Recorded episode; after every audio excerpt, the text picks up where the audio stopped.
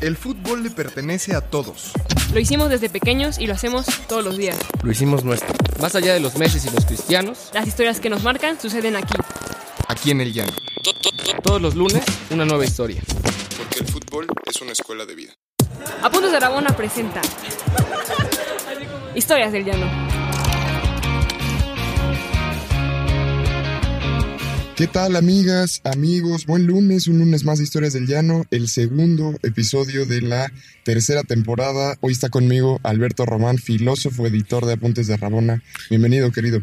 Eh, buenos días a todos, buen lunes. Espero que estén arrancando con fuerza la semana y muchas gracias. Tú no te escuchas con mucha fuerza. Ánimo, ánimo. Es, es complejo arrancar los lunes, pero ya vislumbro el viernes a lo lejos. Eso, caray. Y extrañamos a, nuestra Pau López, a quien le mandamos muchos saludos, pero está con nosotros un invitado, eh, otro filósofo en la mesa, un filósofo argentino, Tobías Schleider. Tobías, bienvenido, ¿cómo estás? Mucho gusto. Mucho gusto con, conmigo también y muy bien, muchas gracias por la invitación. Oye, Tobías, este es un placer tenerte por acá. Eres, haces de todo, juegas de todas las posiciones, filósofo, literato, eh, has escrito bastantes libros, eres catedrático, experto en seguridad. Cuéntanos un poco qué haces y por qué, a mí me da mucha curiosidad, ¿por qué el topo erudito? ¿Cómo salió eso? Bueno, sí, en, Twitter la, eh, la vida eh, literaria en- online tiene usa ese seudónimo. Eso fue un experimento que hice hace unos ya unos cuantos años, eh, simplemente porque estaba en un proyecto que quería resaltar el valor de la autoría por sobre el valor de, la, del nombre del escritor, ¿no? La, separación entre el narrador y el autor. Y es así que durante dos años escribí en Twitter eh, juegos de palabras y pequeñas rimas. Todavía Twitter tenía 140 caracteres y pe- pequeñas piezas literarias muy, muy modestas, pero sin que nadie supiera cuál era mi identidad eh, real. Y fue bastante divertido porque eh, literalmente nadie, nadie sabía, ni siquiera mi familia, ni siquiera mis amigos, mis colegas, que, que yo era yo y me sucedió en, en un par de ocasiones que eh, Twitter era una red social nueva y tenía mucho auge aquí en Argentina y varias veces me han recomendado que me siguiera a mí mismo. ¿no? Y eso fue divertido. Oye, Tobías, pues antes de, un poco antes de arrancar y como preparando todo esto, nos contabas que tienes ahí una anécdota singular de un partido que viste por allá por los años, a, a inicios de los años 90 en, en, en Bariloche. Cuéntanos un poco cómo llegaste ahí, por qué llegaste ahí y cómo terminaste viendo, viendo aquel mundial, eh, aquel partido del mundial rodeado de bomberos. Eh, Sí, fue así. El, el- año, en el año 90 yo terminaba mi escuela secundaria, ¿no? Como si fuese la preparatoria allí.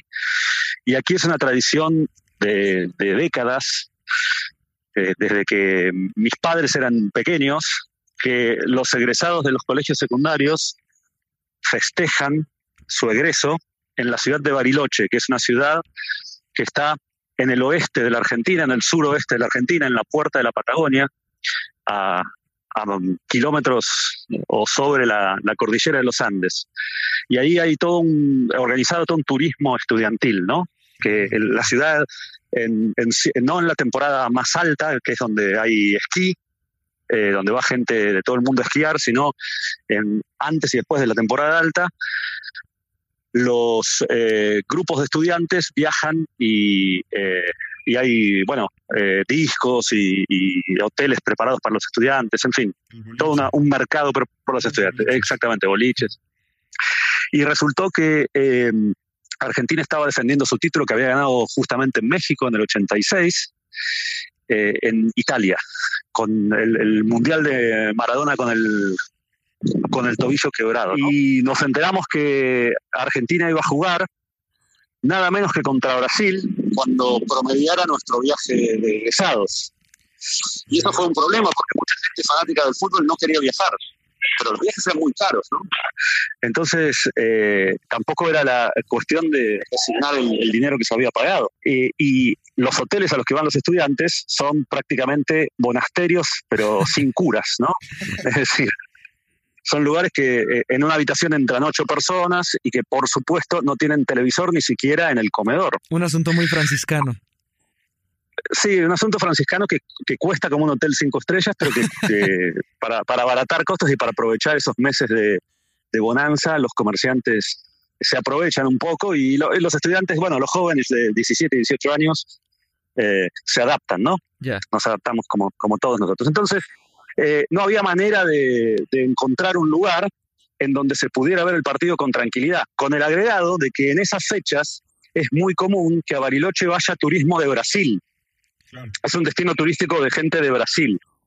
eh, que le gusta el frío, ¿no? La gente de Brasil que está acostumbrada al calor y le gusta el frío. Entonces, esto es pleno invierno de la Argentina y no había forma de encontrar un lugar, los hoteles no nos los hoteles mejores no nos dejaban entrar, los, los bares y los restaurantes estaban llenos. Argentina Brasil es, ustedes saben, una institución aquí, ¿no? El país se paraliza.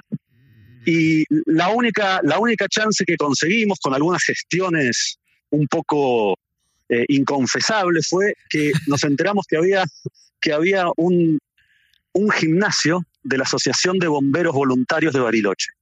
Los bomberos en Bariloche son muy importantes porque Bariloche está en una zona boscosa, montañosa y boscosa.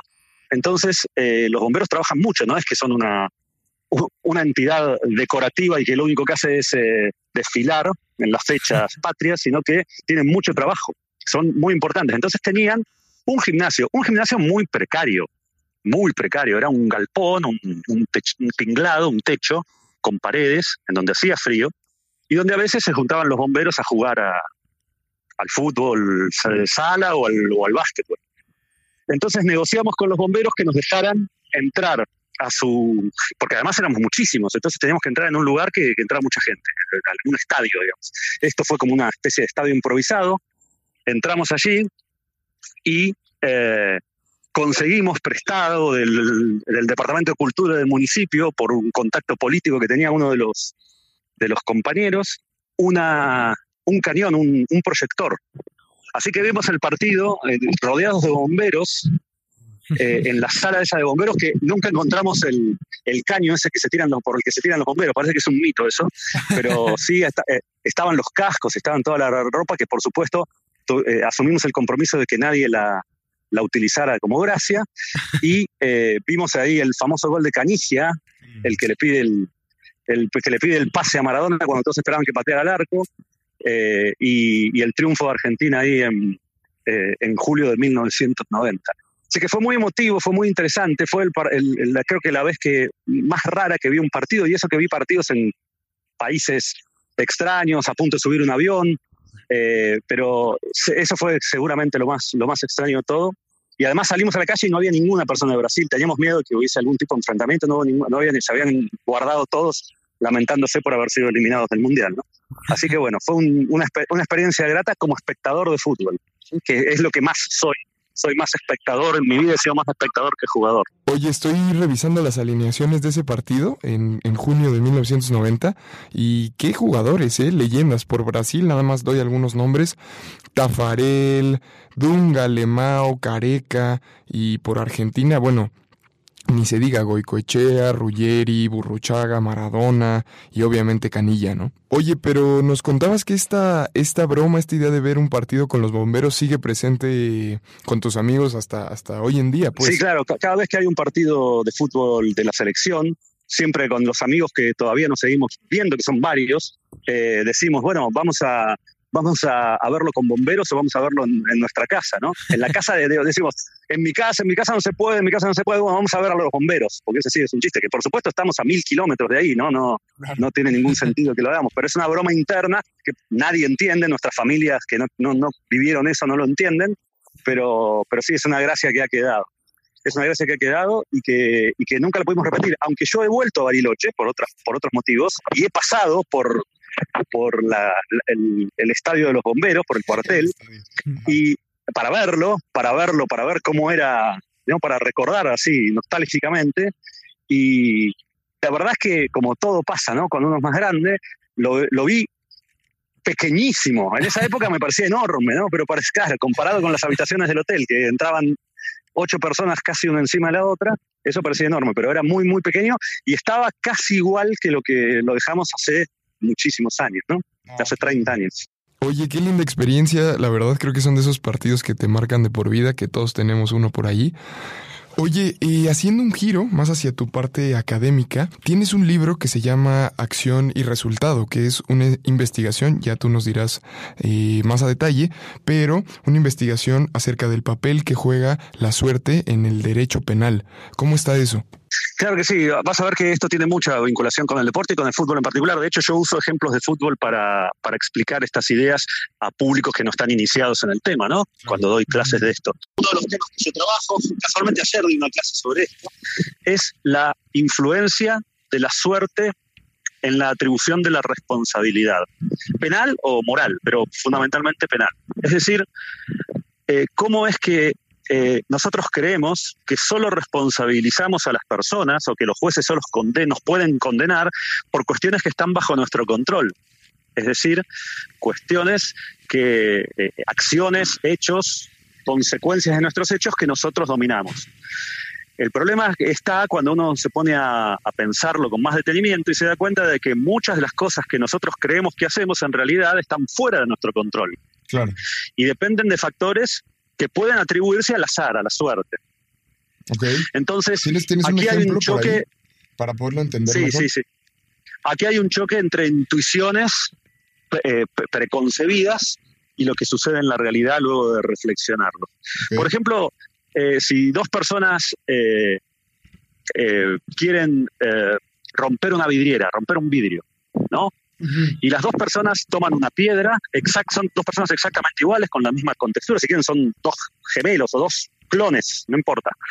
Y esas dos personas toman una piedra, arrojan esa piedra y la piedra de uno da en el vidrio que lo rompe. Y la piedra del otro, que hubiese dado en el vidrio en exactamente en el mismo lugar, en el mismo momento, si hubiese llegado al vidrio, no llega porque, por ejemplo, se atraviesa un pájaro. Eh, se desata, un, se desata un, un, viento huracanado impredecible, se atraviesa un pájaro, se atraviesa otro sujeto, lo que sea.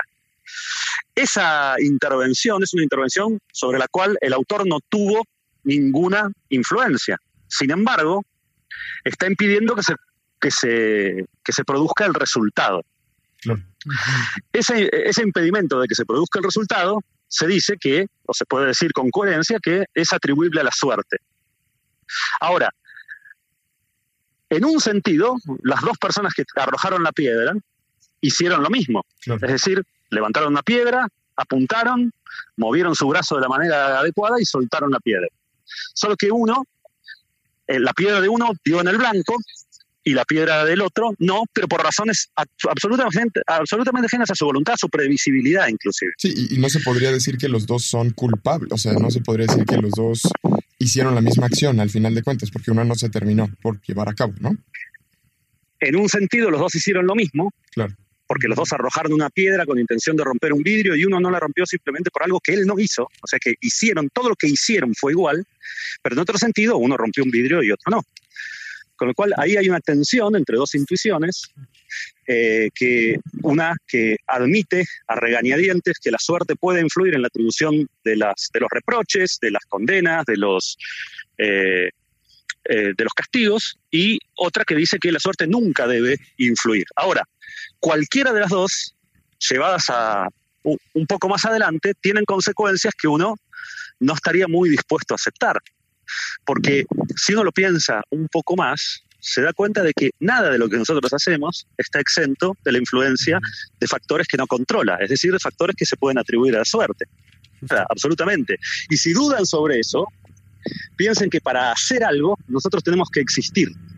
Sí. Y existir es algo que en el mejor de los casos estuvo en el control de alguien, pero sí. seguro que no en el nuestro. Nosotros sí, no claro. controlamos el hecho de, de, de, de haber sido concebidos. Sí, incluso o sea, no, no entonces, sé si, si, sería válido en una posición radical decir que el azar es más constitutivo que la, que la voluntad del sujeto, ¿no? En ese sentido, como lo estás diciendo. O sea, me, estoy más constituido de azar que realmente que de decisiones, que de decisiones eh, pensadas, por así decirlo. No sé si estarías de bueno, acuerdo.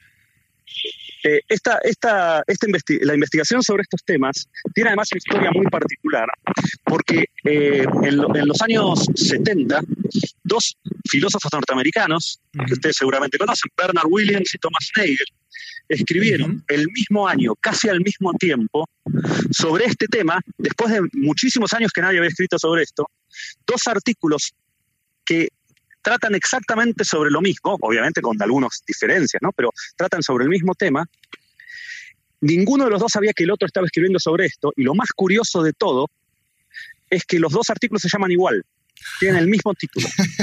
el título es Moral Lack, suerte moral, que es el nombre con el que se conoce modernamente a este problema. Y, eh, y, justamente Thomas Nagel dice esto, ¿no? que nosotros en gran medida estamos constituidos por suerte, que la suerte no influye solo en los resultados de lo que hacemos, sino también en la constitución de cada uno, en los antecedentes de las acciones, en las pruebas que nos toca enfrentar. Otro, otro filósofo norteamericano que se llama Leo Katz dice que la suerte influye en la trayectoria de la bala, pero también en la del asesino. ¿No? la suerte va para hacia adelante de lo que uno hace, pero también hacia atrás. Y eso es súper importante a la hora de tener en cuenta eh, si nosotros condenamos a las personas por lo que hacen bajo control absoluto o dejamos entrar a la suerte en la atribución de responsabilidad. Y cuando esto se les, se les enseño, a, por ejemplo, a jueces que toman decisiones todos los días, decisiones que le cambian la vida a la gente, ellos, a ellos les cuesta mucho asumir que están condenando a una persona en parte por cosas que esa persona no hizo. Claro. Sí, qué difícil, totalmente. O en parte por cosas que no pudo evitar hacer. Entonces es un tema, aquí lo he dicho muy, de una manera muy simplificada, pero es un tema que eh, da mucha tela para cortar y que es muy interesante, muy apasionante y que por supuesto tiene un vínculo con los deportes en general y con el fútbol en particular. ¿Cuántas veces escuchamos decir a relatores de fútbol, a comentaristas, que el partido salió de una manera pero el resultado moral es otro? Claro. Sí. Que el equipo que perdió mereció ganar. En el fútbol no hay mucha discusión, la suerte es parte del deporte. En el fondo, aunque nosotros, los que nos gusta el fútbol, no lo queremos reconocer, de esa manera estamos reconociendo que el fútbol es un poco menos importante, ganar o perder un partido, es un poco menos importante que ir o no a prisión. Ah, no, en, una, en un juicio penal. pero a, veces cuesta aceptarlo, pero parecería que esto es así. Entonces es más relajado aceptar que la suerte, la buena suerte, la mala suerte, pueda influir en la eh, en el resultado de un partido o incluso en la vida profesional de un futbolista o de un director técnico. Claro que ahora con el VAR eso se está reduciendo bastante, ¿no? Claro, sí, como intentar, intentar con la tecnología eh, reducir toda posibilidad de azar o toda posibilidad de incluso de error humano, ¿no? De falla por ahí. Sin duda, sin duda. Pero le quita un poco el encanto al fútbol, ¿no? Sí, sí, sí. Y creo además creo que todos recordamos por lo menos uno o dos partidos o de tu selección o de tu equipo, lo que sea, que dices, ah, ese balón, tres centímetros abajo, carajo. sí, sí. Y entraba, ¿no? Y.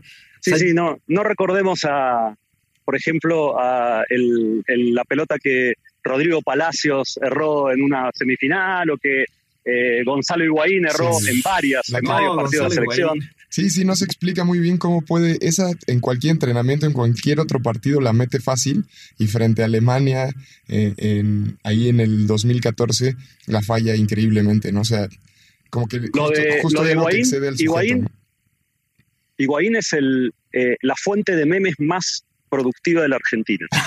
Todavía hoy. Ok, ok. Todavía hoy, como, como nosotros con nuestros amigos decimos, eh, vamos a ver el partido al, estadio de los bomberos, eh, aquí cualquier futbolero, cada vez que alguien eh, quiere hacer algo y, le sale otra cosa, pero cualquiera, un político que pierde una elección, lo que sea, dice, le, aparece el meme de Gonzalo Higuaín en Alemania. Claro. es, que, es, impresionante, ¿no? O sea, digo, aquí tiene un poco que ver mi, mi devoción por Leonel Messi, pero, pero sí, la cantidad de balones que le han puesto como... O sea, hay, hay compilaciones en YouTube, ¿no? De, fallas de Higuaín, no de aciertos, sino de las fallas de Higuaín eh, con Argentina, por ejemplo.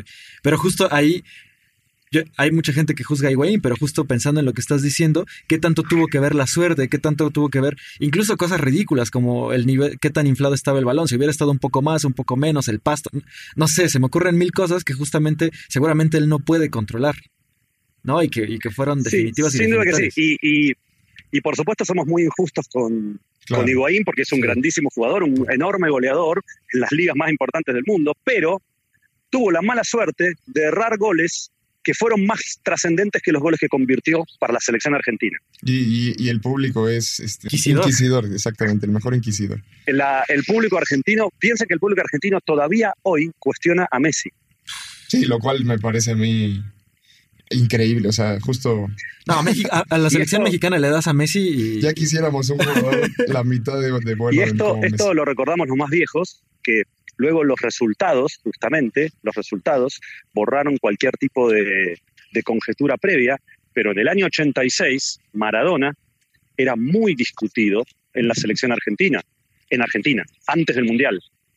Antes del Mundial, todo ese equipo, pero sobre todo Maradona, era eh, cuestionado por el público, por el público, por los periodistas especializados, eh, y luego eh, por eso es que cuando Argentina sale campeón y va a la, a la Casa de Gobierno, a la Casa Rosada y sale por el balcón, el cartel más grande que había en la plaza era un cartel que decía Perdón Bilardo.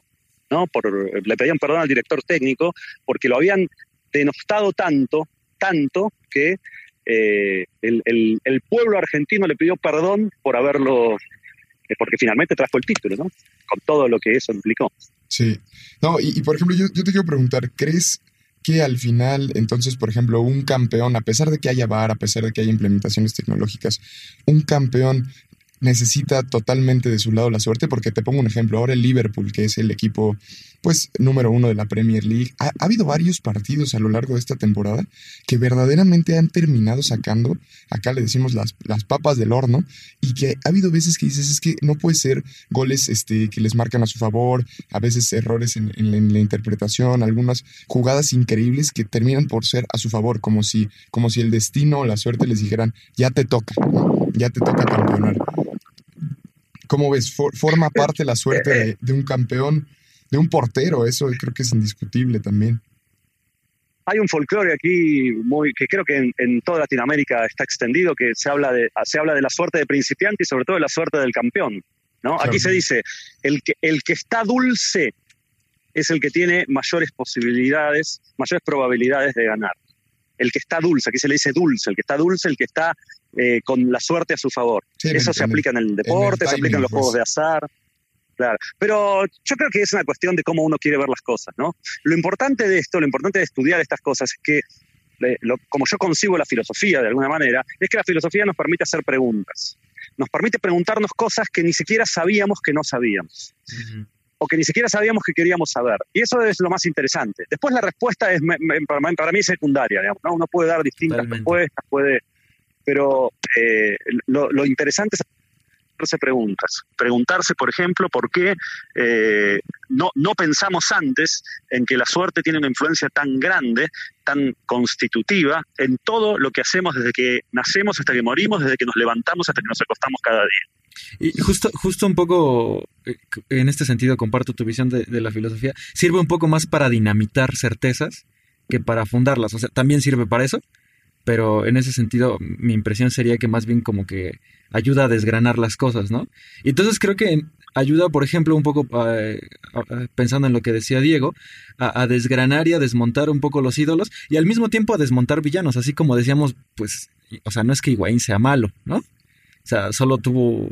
Tuvo muchas condiciones quizás externas a él, ¿no? tuvo un mal día el día que no tuvo que tener un mal día. ¿no? Y, y, en ese sentido también pues los campeones tienen un gran porcentaje de, de azar a su favor, ¿no? Que, que además seguramente termina siendo por, por, por, empujarte anímicamente, lo cual termina por enracharte más, ¿no? Bueno, pero eh, esto es bastante, bastante habitual. Fíjense que eh, esto pasa mucho, más, se ve más, se ve más con más claridad en los deportes individuales y dentro de los deportes colectivos como el fútbol se ve más en los jugadores que están más solos en el campo. Los jugadores del, fondo, es decir, el portero y los jugadores de adelante, los que tienen una responsabilidad concreta. Uno, evitar los goles y otro hacerlos.